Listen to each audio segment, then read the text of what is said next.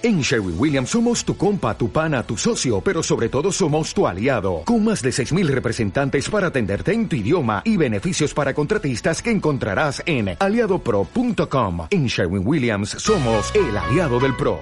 Somos BEA, un medio para cuestionar y replantear todo lo que somos. Hola, ¿cómo están? Soy Camila. Y yo soy Mariana. Y pues bueno, estamos aquí de nuevo con ustedes con un episodio que va a tratar sobre el fast fashion, todo el trasfondo que hay sobre todo esto que traemos hoy puesto, eh, porque creemos, tanto Mariana como yo y nuestra invitada, que estamos, bueno, no creemos, estamos seguras de que estamos en una sociedad eh, con un consumo, que vivimos en un consumo ilógico, innecesario, increíble, la verdad, y queremos invitarlos precisamente a concientizar, a valorar todo lo que está detrás y sobre todo a conocer, pues como les decía al principio, todo este trasfondo y proceso que hay entre cada, pues cada cosa que traemos hoy puesta, ¿no? Hablando de ropa. Y pues bueno, para darles una pequeña introducción, eh, la industria de la moda es la quinta más grande a nivel mundial. Y dentro de esto está lo que mencionamos, ¿no? Del fast fashion. Y se entiende como al fast fashion, a esta parte de, de producción masiva de prendas a bajo costo y con condiciones muy malas. Y la verdad, a nosotras nos vuela la mente saber que hay alrededor de 50 colecciones al año. Entonces, como parte de, de ser conscientes y de cambiar, creemos que este tema queda súper bien, porque también nuestras prendas y estas tendencias de moda que a veces seguimos o no seguimos son parte de hacer esta conciencia. Entonces, para ya profundizar más en este tema, eh, invitamos a Salma Ruelas y ella tiene una página de Instagram que cuando la vimos nos encantó, que se llama No Soy Fast, que es acerca de moda sustentable. Y pues actualmente Salma está estudiando una maestría en moda en Madrid y por eso decidimos también invitarla, porque ella sabe mucho más de estos temas y nos puede guiar a tanto como a nosotras como a ustedes que nos están escuchando.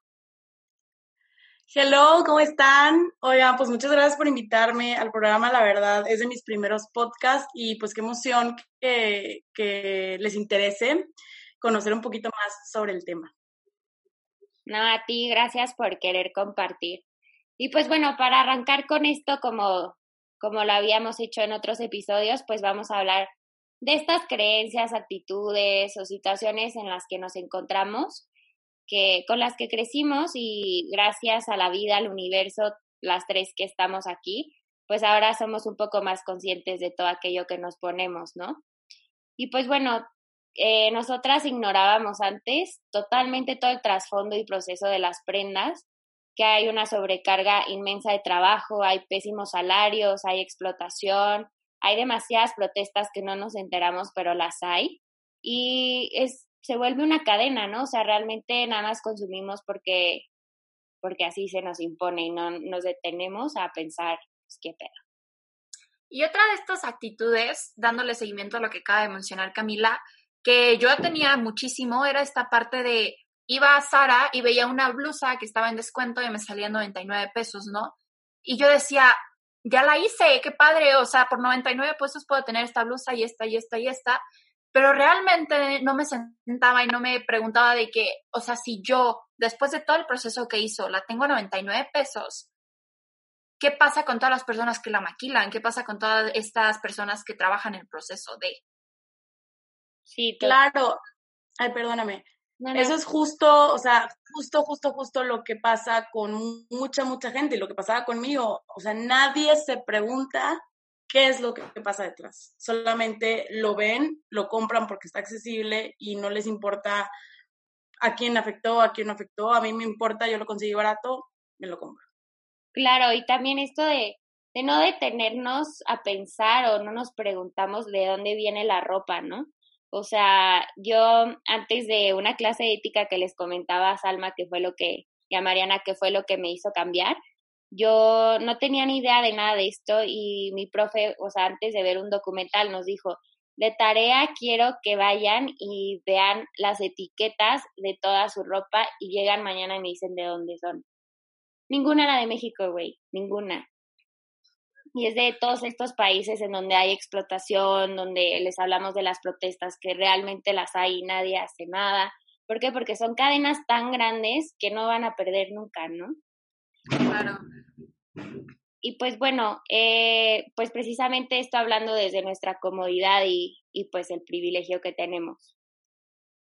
Sí, sí es cierto. O sea, esta parte de la comunidad del privilegio creo que está bien cañón, porque como hemos dicho en varios podcasts, no porque mi realidad sea distinta y yo no lo perciba significa que no existe. O sea, yo creo que esa es la raíz. No me pregunto porque yo no veo esa realidad. Entonces, como yo no la veo, y sé que hay documentales, sé que hay reportajes, lo que sea, pero si yo decido ignorarla, yo sigo muy cómoda y sigo comprando. Y es, como habías mencionado, es un círculo. Y creo que también otra de estas actitudes que, pues, he visto en mi entorno que es súper común y que yo también he sido víctima es esta presión de seguir tendencias. O sea, si en tu círculo social de amigos están constantemente fijándose en lo material, en, en qué es lo nuevo, en qué deben de cómo se deben de ver. Tú, tú vas cayendo poco a poco en esta, como en esta también trampa, por así decirlo, y estás siendo, pues estás consumiendo igual inconscientemente.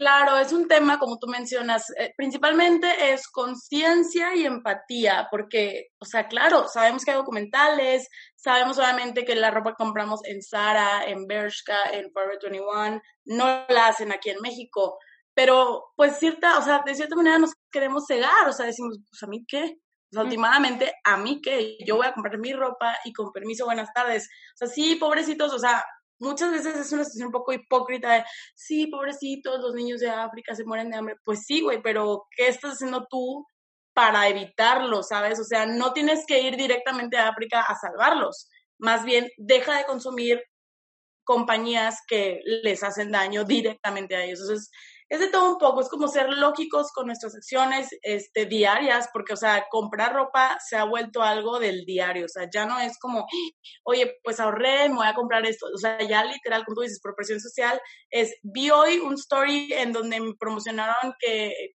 hay un descuento en este vestido, me lo voy a comprar. O sea, porque lo tiene esta influencer y lo tiene no sé quién y todo el mundo lo tiene. Entonces ya se vuelve más que una necesidad, porque tener ropa es como una necesidad, se vuelve como un lujo eh, combinado con obsesión de, comprar y comprar y comprar y comprar sin sentido. Entonces, aparte de que las cadenas de fast fashion son ya un monstruo en sí, de contaminación y de eh, explotación laboral, etcétera, nosotros mismos estamos alimentando al monstruo, que es lo más peligroso. Claro, y yo creo que también, aparte de, pues, de todo esto de que mencionas de las redes sociales y así, y del bombardeo que tenemos, yo sí creo que esto es un poquito fuera de, que también es como un vacío que queremos llenar, ¿no? O sea, con todo lo material. ¿Por qué? Porque nos han enseñado que lamentablemente la gente tiene valor desde lo material, ¿no? No digo que, que sean todos los casos, pero sí sé de varios. Y pues bueno, otra de las creencias es esto de, de asco, por así decirlo, que creo que no es la palabra, pero bueno, eh, o rechazo a la ropa de segunda mano, ¿no? Que creemos que es una, una opción muy viable de, de solución, de aportar desde, desde ti, desde tu cambio. Y mucha gente yo he escuchado y yo llegué a decir, ay, no, qué asco, yo no me voy a poner algo que ya se puso alguien más, o quién sabe cuántas veces se lo puso, cómo lo usó, etcétera. Cuando ahora, pues, yo ya llevo, no sé qué te gusta, seis meses sin comprarme nada nuevo. O sea, si realmente quiero algo es porque es lo busco de segunda mano y pues bueno, es porque lo quiero, ¿no? Y bueno, Salma, ahorita nos gustaría ya que profundicemos más en estos temas para que se nos quede mucho más esta información, pero primero que nada nos gustaría saber, para ti, ¿qué es el fast fashion? Pues mira, es una pregunta que la verdad me ha llegado bastante y, o sea, pues les podría decir el término científico, como ustedes ya lo dijeron hace rato así, pero, o sea, es fácil identificar qué es fast fashion. Fast fashion es crear ropa en producciones eh, masivas a un bajo costo utilizando materiales de baja calidad. ¿Qué significa esto? Que te están dando un producto por un precio relativamente barato, pero que o sea, literal valdría 10 veces menos a de lo que te lo están vendiendo por la calidad tan baja de los materiales. Entonces, ¿qué es fast fashion? Cualquier cadena de ropa que tú veas mundial o global que tenga precios eh, de bajos a medianos, eso es fast fashion. Ya. Entonces podrías como, ay, perdón, todas estas marcas, ¿no? De Sara, Mango, Bershka. Exactamente, todo lo que Así es, todo lo que se llama Grupo Inditex, que es Sara, Bershka, Stradivarius, Mango, es fast fashion al mil por ciento también, o sea, no nos olvidemos de Nike, de Adidas, todos ellos son fast fashion, aunque sea de zapatos también es fast fashion. Eh, hay una marca muy grande en Europa que se llama Primark o Primark, como le dicen ellos. Esa es como que la meca del fast fashion literal. Eh, Shein, la famosa plataforma fast fashion digital, que todo el mundo como que está muy de moda pedir de Shein y no sé qué, pero, o sea, es que de verdad, métanse a ver reseñas, pregúntale a una amiga que ha comprado en Shein, una de cada tres amigas que compran en Shein me ha platicado como, no, güey, se me rompió el segundo día, o una me platicó como, ah, yo pedí un vestido y se me, o sea, lo planché y se derritió el vestido, y yo, es que claro, o sea, pues de dónde están haciendo la ropa, en Shein literal, yo creo que sería como la suma de todo lo peor de lo peor de fast fashion, y está ahí. Sí, yo también he escuchado un montón de, de esa marca. Pero bueno, este, te íbamos a preguntar también un poquito más ya personal, pues, ¿qué marcó tu vida o qué fue esa situación, ese pensamiento? ¿Qué pasaste para, para empezar a promover la moda consciente, no? Y antes de promover, o sea, ¿qué te hizo cambiar a ti esa mentalidad para entonces ya promoverla, pues? Claro, pues fíjate que yo desde chiquita, a mí me encantaba la moda, todo lo que tenía relacionado con la moda a mí me encantaba, pero en sí no sabía bien como qué parte de la moda me gustaba, solamente como que me gustaba ya. Entonces, mientras fui creciendo, también me empecé a interesar mucho por el medio ambiente, por la sostenibilidad, etcétera. Y ya cuando me estaba graduando, este, como que estaba pensando y decía, pues es que, ¿a qué me quiero dedicar? O sea, ¿sabes? Tipo, ¿qué, qué es lo que quiero hacer de mi vida? Y dije, me encantaría combinar las dos cosas que me encantan, que es la sostenibilidad y la moda, pero dije, es que, ¿sabes qué? O sea, yo investigué en ese tiempo y dije, casi no hay nada, o sea, nada de lo que me guste hay en ese ámbito. Todo lo que yo veía que me salía de moda sustentable eran como marcas así como hippies, como cosas que tú dices, pues ok, pero no me atrae. Entonces yo decía, necesitamos una plataforma en donde nos informen sobre moda, o sea, sobre moda sustentable, o sea, y que lo hagan de manera padre y chida, que no sea como, digo, que mis respetos a todos los pioneros de la moda sustentable que lo hicieron desde cero, pero, o sea, necesitaba yo a alguien que me lo hiciera ver que también estaba cool, porque en ese momento yo lo percibía y siento que todo el mundo también, como, sí, la moda sustentable es muy padre y todo, pero es como para mugrosos, como para hippies. Yo decía, pues no, o sea, no es el punto. Entonces ahí yo traía la espinita, la traía la espinita y obviamente me ayudó mucho que en mis clases, en mis clases de ética, muchos maestros este, nos ponían como documentales, y, entonces ahí se me fue como sembrando un poquito la información y pues total, me gradué y pasó un año de lapso en donde yo pues no me decidí hacer la página, no sabía qué, bien qué hacer, hasta que un buen día literal agarré y dije, ¿sabes qué la voy a hacer? No importa si me leen cinco personas o diez, mi objetivo es informar a alguien y con que cambie a una sola persona, pues con eso tengo. Entonces, literal, en febrero de este año fue cuando creé la página No Soy Fast y pues empecé a, compartir este, sin, sin parar. O sea, fui muy, muy constante y creo que lo de, la, lo de la pandemia pues me ayudó mucho a que la gente estaba más al pendiente de las redes sociales. Y pues creo que fue todo un éxito, o sea, más de lo que yo esperaba. Y pues me da mucho gusto que a la gente le esté interesando todo este tema porque es urgente. Y cañón. O sea, creo que, o sea, padrísimo lo que hiciste y la verdad es que yo estoy sorprendida. Yo pensé que tú tenías mucho más tiempo con tu página por el contenido, como dices, ¿no? La constancia. O sea, tienes unos días donde subes recomendaciones, tienes unos días donde subes las marcas, los documentales y todo eso. Que ya igual más, más adelante les vamos a dar como que más detalle de todo lo que subes Alma. Pero también primero, antes que nada, quiero preguntarte a ti, que esta parte y que nos puedas contar eh, cómo esta parte del trasfondo, ¿no? Y el proceso de las prendas, cómo la situación donde tienen las personas que trabajan es, es terrible, o sea, terrible. Y yo vi, a mí mi parte aguas fue un documental que vi hace como año y medio más o menos, que se llama The True Cost, y me partió el corazón, o sea, real, me partió el corazón y fue un golpe de realidad muy, muy cañón para mí darme cuenta de que yo, aunque solamente compraba de vez en cuando o no, yo también estoy contribuyendo a eso, o sea, que esas marcas y que todas esas personas sigan teniendo ese tipo de condiciones. Entonces, nos gustaría que nos contaras un poquito más como de esta parte, ¿no? De, pues, todo el trasfondo enorme que tiene. Claro, y es, o sea, justo lo que mencionas, es un golpe de realidad que creo que es, o sea, me encanta que estos documentales para, para que como que impacte a la gente y que se den cuenta que no es como que, ay, no pasa nada, me compré una falda ya, o sea, no, de verdad, cada que lo haces, pues esto tiene una consecuencia. Es un poquito el trasfondo, o sea, les platico como que más, más amigable para que no se me vayan a, aburrir aquí. En mi tesis, de hecho, estoy haciendo ahorita mi tesis de la maestría y estoy hablando justamente sobre eso, como el impacto social de la moda, etcétera. Y, o sea, básicamente el impacto más fuerte que tiene la moda ecológicamente y socialmente se divide en cuatro etapas, que es la explotación laboral, que ahorita hablamos sobre eso, eh, la contaminación de aguas, o sea, mares, ríos, etcétera, porque ahí se desecha mucho de los residuos químicos, los residuos textiles, etcétera, que se descomponen en, o sea, cada textil que usan tiene microplásticos.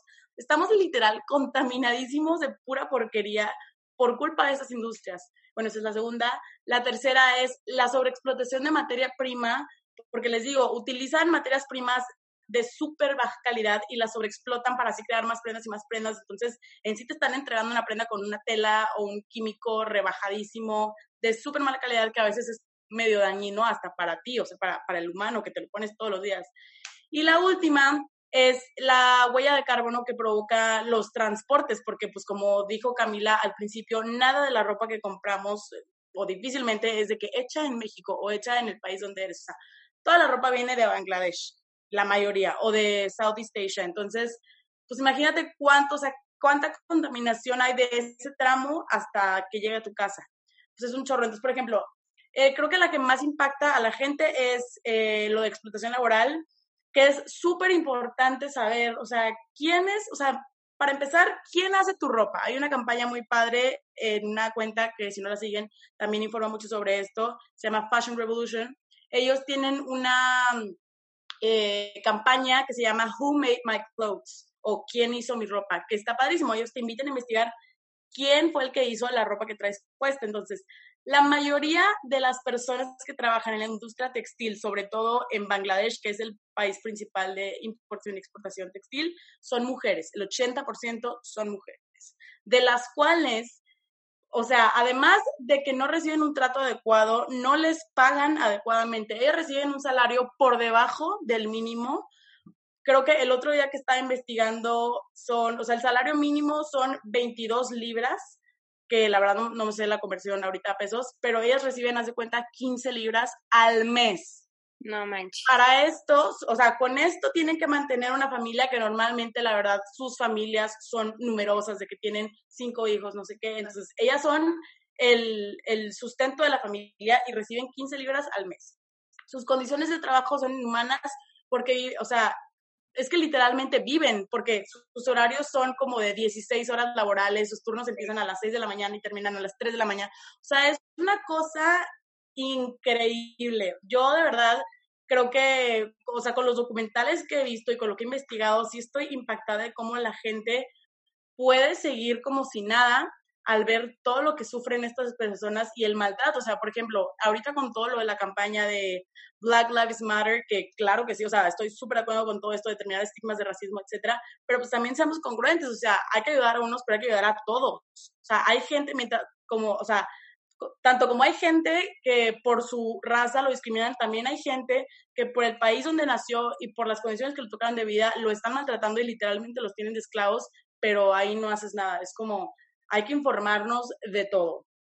También la mortalidad, o sea, la tasa de mortalidad por trabajar en este tipo de industrias es altísima. Creo que se llevan registradas desde 1998 como unas 5.000 muertes a causa de literal ir a trabajar. O sea, no de que, ah, es un trabajo riesgoso, o sea, yo por estar trabajando se derrumbó el piso o se incendió y como no tenía salidas de emergencia, pues me morí, o sea, y hay, o sea, hay miles de muertes y las marcas no se hacen responsables. Y si no te mueres, te quedas sin un brazo y la marca que, pues, a trabajar con el otro brazo, o sea, literal.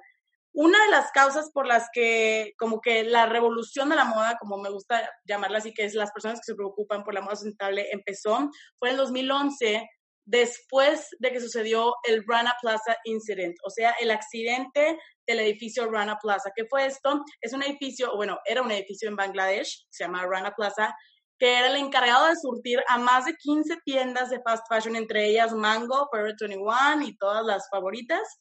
Ellos eran una planta pues muy conocida por, por producir en masa y un día se derrumbó porque estaba mal construida y en cada piso tenían como a 800 trabajadores por piso, unos encima de otros, etcétera. Por sus malas construcciones y por sobrepoblación de pisos, un día se derrumbó, se murió más de la mitad de los trabajadores y las marcas no se hicieron responsables. Entonces de ahí un chorro de gente como que saltó y dijo, oye, ¿qué está pasando?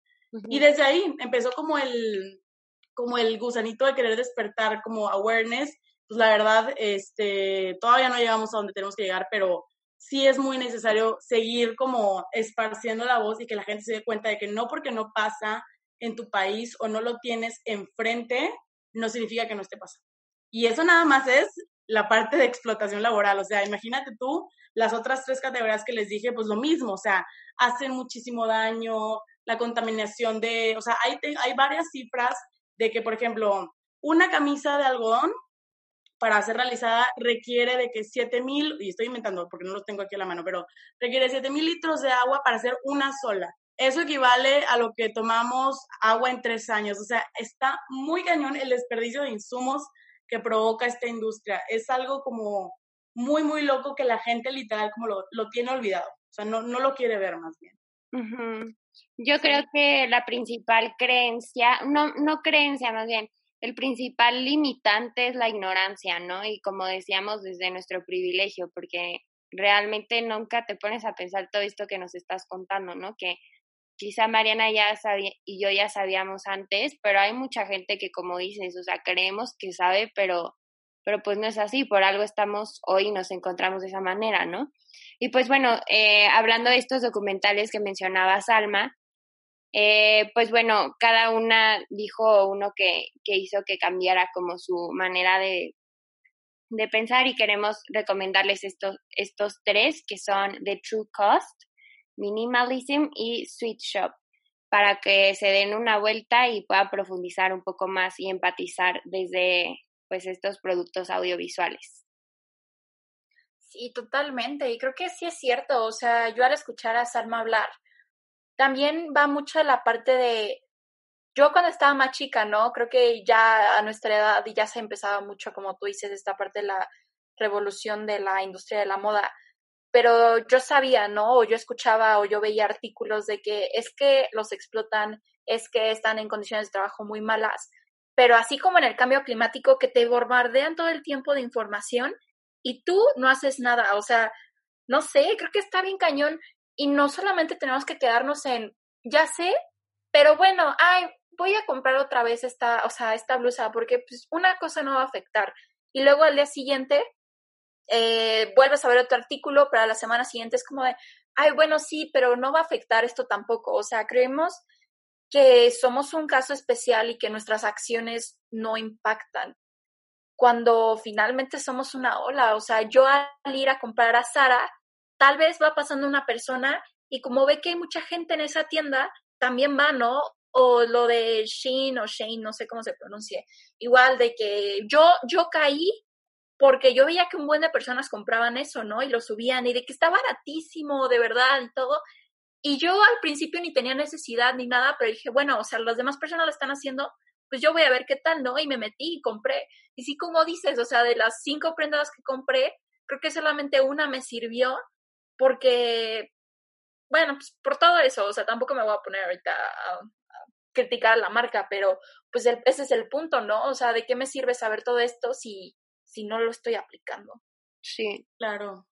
Un aspecto súper, súper importante que siempre, o sea, creo que a mí es lo que más me hace ruido, lo que ahorita mencionaste tú sin querer. O sea, yo ni tengo necesidad de ropa, pero pues, ay, voy a comprar porque, pues, me dijeron que está barato, o sea, pues, va como, no, o sea, a ver, eso es mucho lo que promuevo yo, o sea, en mi página y en la vida, de que, a ver, puedes comprar tú donde tú quieras, o sea, en Sara lo que quieras.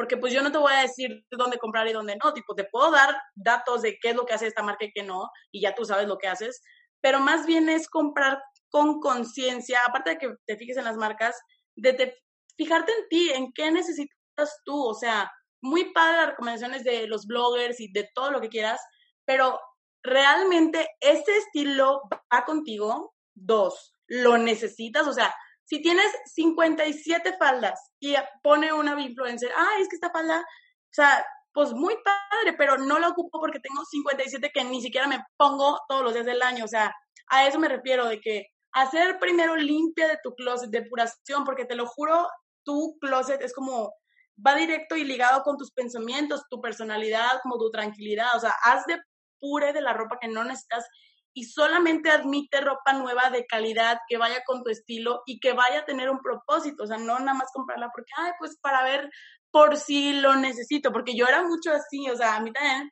mi mamá decía, ay, pues por si, por si las dudas, por si nos sale un, un evento, un festejo, ahí me lo compro, y te lo juro, yo tenía ropa con etiqueta y no me la ponía. O sea, está muy, muy callado todo eso. Es como literal todo un, o sea, así como de que la gente que se hizo vegana o lo que sea, es todo un cambio de mentalidad. O sea, no es como que, ay, bueno, ya no voy a comprar aquí. No, es todo un, ¿por qué estoy comprando?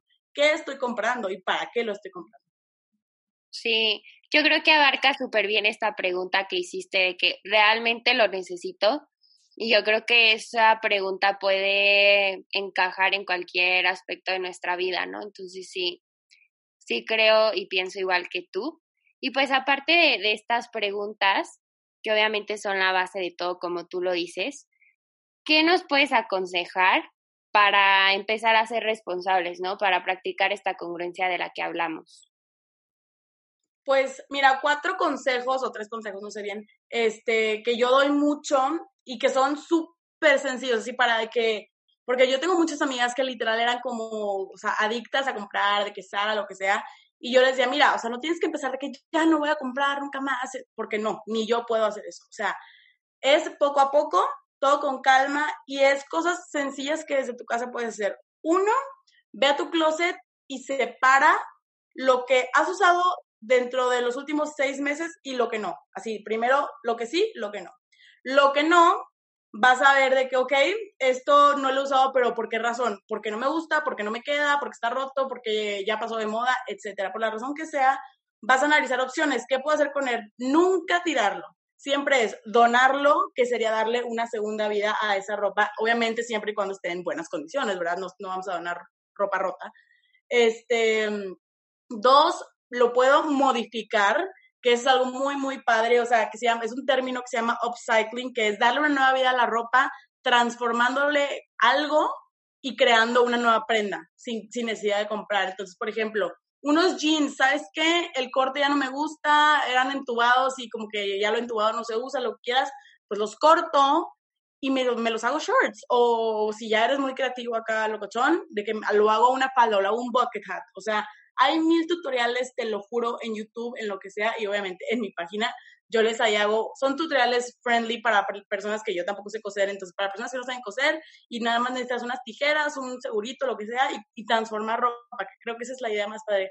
O tres, puedes pasarla a un amigo o como prestarla y decirle, a mí me ha pasado mucho, o sea, mis amigas me dicen, oye, pues tipo tengo esta blusa así, pero la verdad ya no la he usado, no sé qué, creo que es tu estilo, no la quieres, o sea, como que literal swap clothes con tus amigas. O sea, esas tres opciones están padrísimas para la ropa que ya no quieras.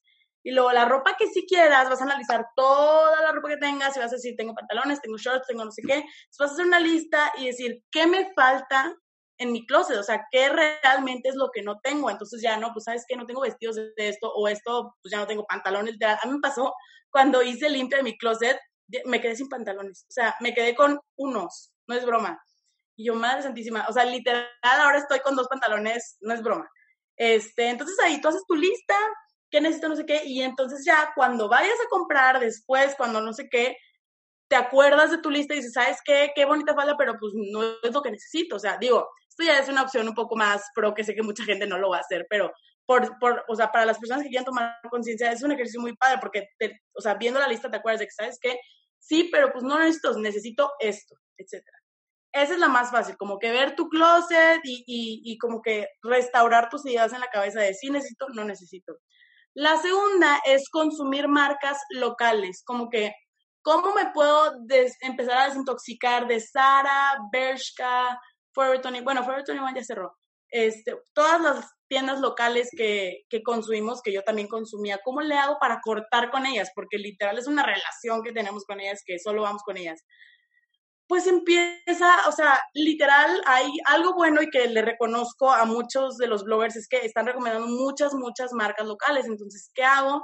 Investigo, o sea, la, la mayoría de las marcas locales tienen tienda en línea más que física porque pues, obviamente cuesta dinero rentar un local.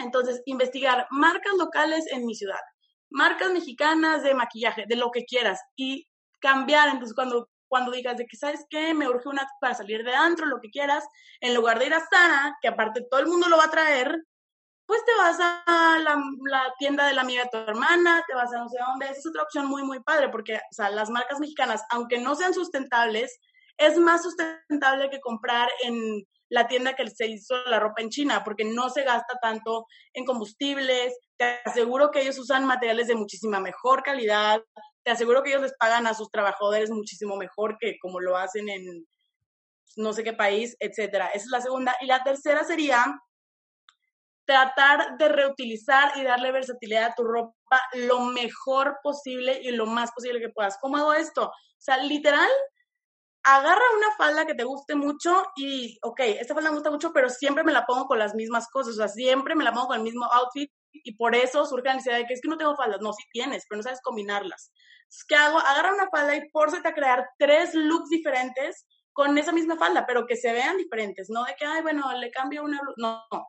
Tres looks completamente diferentes, de que no, pues una falda con una sudadera, una falda con la blusa y me la amarro, una falda con una crop top y una jean jacket, o sea, ponte creativo y ahorita en cuarentena tenemos mucho tiempo para eso. Eso es un, un punto muy, muy importante por lo que la gente como que compra, porque son flojos, porque dicen, no, es que no tengo, no, sí tienes, nada más que no te gusta combinar, no te gusta hacer outfits diferentes, eres flojo y ya dices, esta falda se ve padre así y así me la voy a poner siempre. Pero no, darle versatilidad a tu ropa y reutilizarla mucho, aunque sea de Sara, aunque sea donde sea, si le das un buen uso y un propósito, le, le, le desquitas el daño que ya se hizo al, al que, o sea, cuando la hicieron, más bien. Entonces, esos tres serían como mis consejos para los beginners de la moda sustentable. Reusar y darle versatilidad a tu ropa, ordenar tu closet y eh, comprar marcas locales. Ahorita que te estoy escuchando, eh, me encanta todo lo que dices, la verdad, y creo que también una de las razones por las que yo, tipo, cuando ya no me gustaba una prenda o no la reusaba, es eso, ¿no? Como que tenemos de que, ay, si quieres cambiarla, tienes que saber coser, tienes que saber hacer un buen de cosas. Y yo la verdad no sé nada, entonces era como de que, ay, pues ahí la tengo y mejor me compro otra cosa, ¿no? Y tal vez los jeans que yo tenía, eh, yo pude haberles hecho ese cambio, pero en, realidad eh, no por floja o por ignorante o por no meterme literales. Métete a YouTube y hay un buen de tutoriales con un buen técnicas. Eh, lo haces, ¿no? Y también eso es lo que está súper padre, porque bueno, yo a Salma la encontré en TikTok entonces, ahí tienen varios videos como de, o sea, del también lo que dicen, ¿no? De tus outfits. Una misma prenda puede ser súper versátil y creo que a mí también me pasaba mucho eso de que como yo seguía tendencias o yo seguía lo que traían mis amigas o lo que traía la persona de al lado, como si ellos no lo usaban de una manera diferente, yo no sabía cómo combinarla. Entonces yo, por consecuencia, yo no tenía estilo, o sea, decía, ¿cómo voy a combinar esta cosa de otra manera si yo estoy siguiendo algo, ¿no? Entonces creo que también esta parte de, de ser como más consciente, pues te beneficia a ti en muchos aspectos y al planeta, pero pues sí, o sea, totalmente lo que dices, estoy súper de acuerdo. Y, y, es bien importante ahorita en cuarentena que tenemos más tiempo, pues órale tu closet y empieza y deja de hacerte güey, o sea, porque también es eso, muchas veces como de, bueno, la siguiente semana o la siguiente semana y, ay, ya encontré esto en internet, hay X, una cosa más, pero pues, de ahí en ahí se va haciendo más grande. Sí, es todo, todo un proceso por el que tienes que pasar, pero la verdad, o sea, poquitito, o sea, yo todavía, o sea, no creo este año poder dejar de consumir 100% fast fashion. Por ejemplo, en enero todavía compré, que fue la última vez que compré en todo el año, fui a Sara y compré creo que unos jeans porque literal, o sea, no tenía jeans, o sea, tenía unos y estaba en un apuro porque iba a ir de viaje y dije, chi, no sé qué, y dije, bueno, pues ni modo, o sea, sé que a estos les voy a dar mucho provecho porque eran unos jeans que llevaba queriendo un chorro de tiempo, eran unos jeans acampanados, entonces, bueno, total, se me quedaron en Madrid, entonces no los he usado, pero, pero sí, o sea, es un proceso lento que yo siempre digo, no vamos a satanizar a, nadie y no vamos a decir, no, pues muy mal, compraste en esta tienda, o sea, no, no, no. Aquí se trata de todos poco a poco ayudarnos y dar ideas de cómo podemos cambiar estos hábitos, no como dejar de hacerlos, es cambiarlos. Sí, yo creo que o sea, como sacando una conclusión muy puntual de todo lo que hemos estado platicando, pues precisamente es esto del proceso que dices de que no es de chingadazo, o sea, cada quien se debe sentar y decir, a ver, esto sí, esto no, esto por qué, esto por qué no, etcétera, y creo que creo que precisamente gente como tú que, que usa sus plataformas para empezar a concientizar, así como lo hemos estado haciendo nosotras también, creo que de eso se trata, ¿no? De, de, bueno, ya soy consciente yo y como les decía en la junta, quizás no podemos cambiar a todos, pero sí podemos sembrar semillitas. De nosotras no va a depender que la planta se dé, pero ya hay algo, ¿saben? Entonces creo que sí está chido que todos, y es una invitación para todas, incluyéndonos, porque como dice Salma, es bastante difícil, pues una invitación a detenernos, a concientizar y a ser congruentes también. Exactamente. Sí, totalmente. Y creo que, o sea, por ejemplo, yo lo que me quedo de esto es, pues, literal, otra vez, como en todo, sentarme conmigo misma y pues, dejar de hacerme, dejar de hacerme güey. O sea, creo que algo súper importante que mencionaste y que también lo, lo predicamos mucho es el, yo porque ahorita soy consciente no significa que soy mejor persona que la persona que no está siendo consciente. Creo que cada quien tiene su camino, su proceso, y me encanta ese mensaje que das, ¿no? De, pues yo tampoco soy perfecta, o sea, ahorita me la reí mucho, y no porque tú estés comprando en tales tiendas todo el tiempo te voy a satanizar, ¿no? pues no, o sea, creo que está muy padre esta parte de del saber que yo estoy cambiando, ocuparme conmigo y como dice Camila, dejo la semilla y de ahí pues que arranque, ¿no? Entonces, pues de esta parte también de todo esto y del ser más creativa. Creo que es una manera muy chida de poder explorar nuestra creatividad y nuestra, por así decirlo, como nuestra esencia, ¿no? La moda se me hace muy, muy chido esa parte. Sí, la verdad, y una frase que la verdad hace poquito como que lo asocié y me da mucha risa, pero pues es que es 100% verdad, una frase de mi abuela, literal, la moda lo que te acomoda, o sea, yo siempre decía, sí, abuelita, pero es que es verdad, o sea, literal, podrá haber mil trends, mil lo que quieras, compra aquí, compra acá, descuentos, pero al final es, o sea, se reduce a cuál es tu estilo, qué es lo que te gusta a ti, qué te define a ti y por qué lo quieres comprar. O sea, es eso. Si tu razón es porque es que le quiero copiar a, la verdad creo que, pues, no que esté mal, pero no estás dejando que tu personalidad, que tu estilo esté fluyendo, estás copiándole a alguien más. Y eso ya es, o sea, como que pues cuándo vas a empezar tú a decidir por ti, ¿sabes? O sea, si ya las marcas están decidiendo por ti, implantándote inconscientemente ofertas y consejos y te hacen comprar con ellos aunque tú no quieras, imagínate si tú no te permites como ser tu propio estilo y ser tu propia expresión de, de moda, o sea, es, es algo muy, muy importante, más allá de la sostenibilidad y de la afectación social. Empieza por ti, o sea, quiérete a ti, invierte en piezas de calidad que tu cuerpo merezca. Sí, obviamente desde, pues desde lo que se puede, ¿no? Pero bueno, este, ustedes para, para finalizar este episodio, pues pueden encontrar a Salma en Instagram como No Soy Fast y en TikTok como también No Soy Fast. ¿Sí? en las dos, en todos lados estoy, estoy igual, no soy fast. Próximamente voy a hacer Twitter, pero todavía lo estoy pensando porque siento que va a explotar un poco eso. Pero, pero sí, en todas las redes sociales, si les interesa algún tip de moda sustentable, información, doy ahí como, pues un poco de todo, tratando de hacer este tema lo más como ameno y creativo posible, porque sé que es un tema difícil que no a todo el mundo le gusta escuchar, pero deberíamos saberlo todo. Entonces, por si se quedaron con una espinita o algo, vayan a Instagram o a TikTok, no soy fast, y ahí pueden descubrir un poco más. Totalmente. Y también los documentales que mencionamos, igual se los vamos a dejar en la descripción, pero de igual manera Salma tiene muchos más en su página. también les ultra recomendamos que se metan, que la sigan, que chequen y como dicen, ¿no? Que dejemos que la verdad nos incomode para poder hacer un cambio. Así es. Pues muchas gracias, niñas. No, pues a ustedes, Camila y Mariana, muchísimas gracias por invitarme. La verdad, yo encantada de participar en proyectos como el suyo, que se tratan de concientizar no solo en temas de moda en temas de todo. Creo que urge un poquito más eh, iniciativas como la de ustedes, o sea, despertar y decir, oye, ¿qué onda? ¿Por qué? ¿Cuándo? O sea, cuestionarnos todo este tipo de cosas. Entonces, muchísimas gracias. Súper, súper padre. Ay, gracias a ti. Pues bueno, vamos a cerrar y esperemos que les haya gustado este capítulo, que les hayamos dejado esta semillita. Ya saben, el Internet es enorme, pueden buscar un buen de cosas y si se quiere cambiar, siempre se puede hacer. Así es. Pues bueno, bye. Bye. Bye.